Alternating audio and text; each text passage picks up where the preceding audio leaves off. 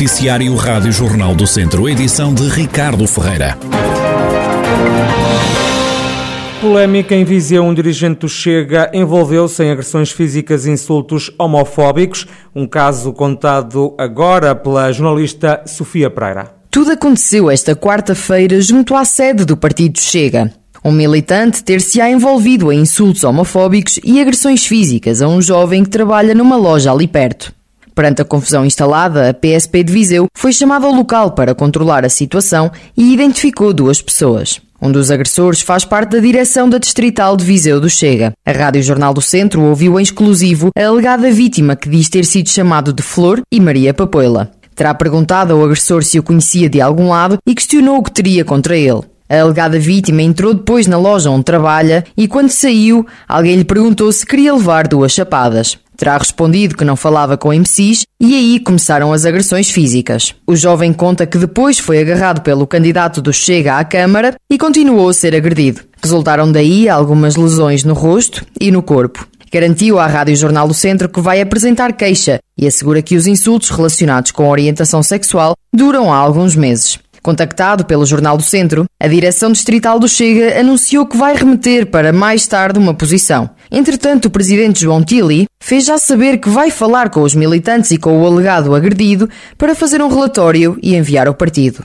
A Rádio Jornal do Centro contactou também a PSP de Viseu, que confirma a ocorrência de desacato junto à sede do Chega, acrescenta ter tomado conta da ocorrência, identificando os dois homens envolvidos e acrescenta que não foi apresentada qualquer queixa. Entretanto, o Bloco de Esquerda já reagiu a este episódio. Os bloquistas dizem repudiar qualquer tipo de violência homofóbica e pedem reflexão sobre este assunto, ainda o passado do partido relativamente a esta luta.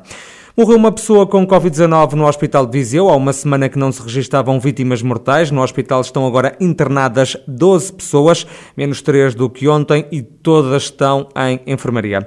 Novos casos do novo coronavírus em Penedono e Tabuaço. Eh, Penedono tem mais dois doentes e Tabuaço um. No total, e desde março do ano passado, na região já se registaram 30.703 casos positivos, 668 mortos e 27.096 recuperados.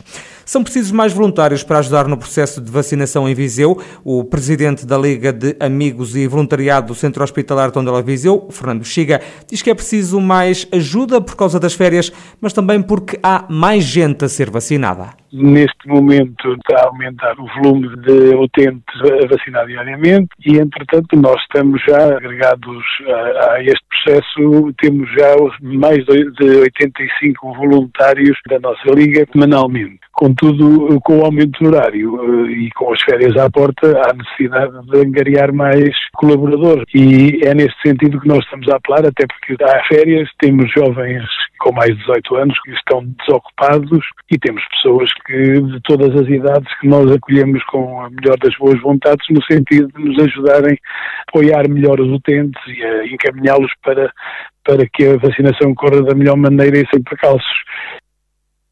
Fernando Bexiga, presidente da Liga de Amigos e Voluntariado do Centro Hospitalar Tondela Viseu, que apela às pessoas para se voluntariarem para ajudar o processo de vacinação em Viseu.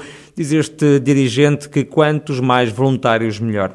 Júlio Norte confirma que não é candidato do PSD à Câmara de Mortágua nas próximas autárquicas, ele que tinha sido anunciado por Rui Rio como recandidato.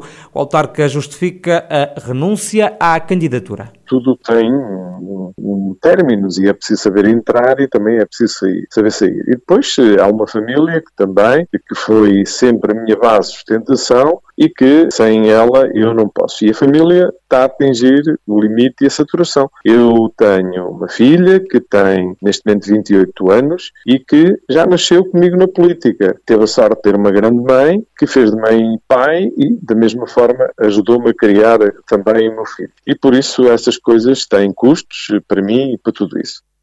Júlio Norte tem 32 anos de vida autárquica em Mortágua. A Rádio Jornal do Centro agradece aos presidentes da Distrital e também da Nacional do PSD a confiança e o apoio demonstrado. Queria aqui e publicamente também agradecer a confiança que foi depositada por parte do Dr. Rui Rio, Presidente da Comissão, e pelo Presidente da Comissão Política Digital, Dr. Pedro Alves, que eh, me manifestaram todo o apoio, que me convidaram eh, para um novo mandato. Eh, eu entendi que não estavam reunidas todas as condições para que isso acontecesse, também por a minha vida profissional e uma opção de vida que é minha. Eu, como disse, sinto-me bem, sou engenheiro de formação, posso amanhã já entrar na vida ativa e, portanto, penso que ainda tenho muito que dar a esta terra como cidadão em tudo o tudo que mexe, como se costuma dizer. Júlio Norte, que está a acabar o segundo mandato à frente da Câmara de Mortágua, o autarca deu uma nega ao PSD, o partido ainda não sabe se vai concorrer à autarquia nas próximas eleições, numa incerteza confirmada pelo presidente da Conselhia do PSD de Mortágua, Arnaldo Ferreira. O PSD teve conhecimento formal da desistência do Gero Norte no dia 20 do, do, do, do mês passado. Sempre consideramos que, o, que este tempo que decorre entre essa fase e a entrega das listas, que é extremamente exíguo. Estamos a estudar essa questão. Em altura própria, nós decidiremos se concorremos ou não. O que está complicado de gerir é o tempo, não são as listas. Não? É? Mas é tem pessoas interessadas em avançar? Exatamente, temos sim. Só que o tempo está todo contra nós. De maneira que ainda vamos decidir. Há pessoas interessadas em serem o candidato do PSD à Câmara de Mortágua, mas ainda não é certo se o partido vai avançar ou não ao município. A Conselhia do PSD queixa-se que o tempo é curto para apresentar candidatura. As listas têm que dar entrada em tribunal até o dia 2 de agosto. Aumentou a adesão à greve dos sapadores florestais na região de Viseu, naquele que é o segundo e último dia de protesto. O coordenador nacional do Sindicato da Proteção Civil, Alexandre Carvalho, fala numa vitória atendendo ao crescimento dos números da paralisação no distrito. A adesão ao aumentou, eh, tivemos a confirmação ainda no dia de ontem e hoje manteve-se essa adesão.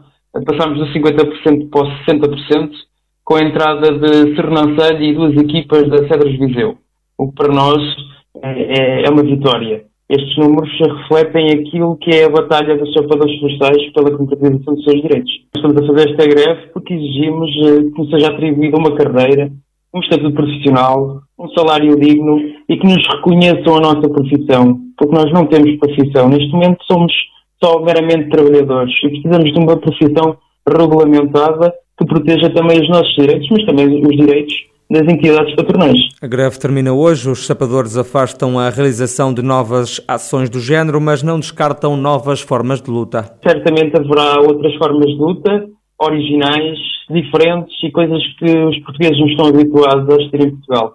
E vamos fazer. A luta é o nosso caminho. Queremos sempre o primeiro diálogo, mas sabemos que para termos o diálogo precisamos de continuar a nossa luta e é isso que nós vamos fazer.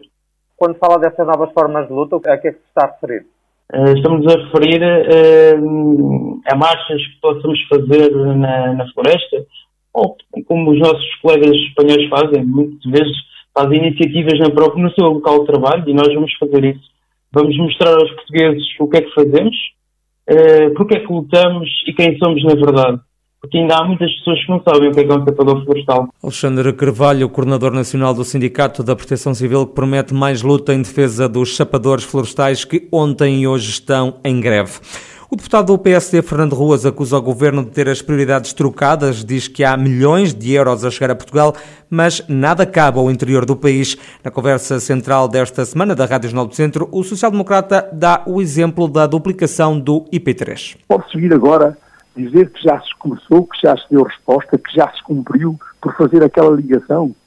Quem lá passa, com toda a certeza, fica preocupado. Entre Penacova e ali a zona da, da aquilo é que é a, a resposta. Olha, em seis anos não se fez uma, uma, uma, um, um, quilómetro de duplicação da autostrada. Agora vem nos dizer, agora é que vai ser, vai a seguir. Dou apenas um número para ficarmos conscientes de quais são as prioridades e o que é que nos espera em relação, digamos, a este equipamento. Se por acaso se gastasse o, o, o dinheiro na duplicação do IP3 e que se se construísse também o centro oncológico que reclamamos para o nosso hospital, olha, com a TAP, que o dinheiro que já se gastou dava para duplicar 12 vezes o IP3 e dava para construir 68 centros oncológicos como o Viseu. Na conversa central desta semana, Fernando Ruas acusa ainda o Ministro das Infraestruturas de mentir em relação à ferrovia. E começa esta sexta-feira em Sernancelha a exposição coletiva Esperança, no Centro Histórico, também na Avenida das Tílias.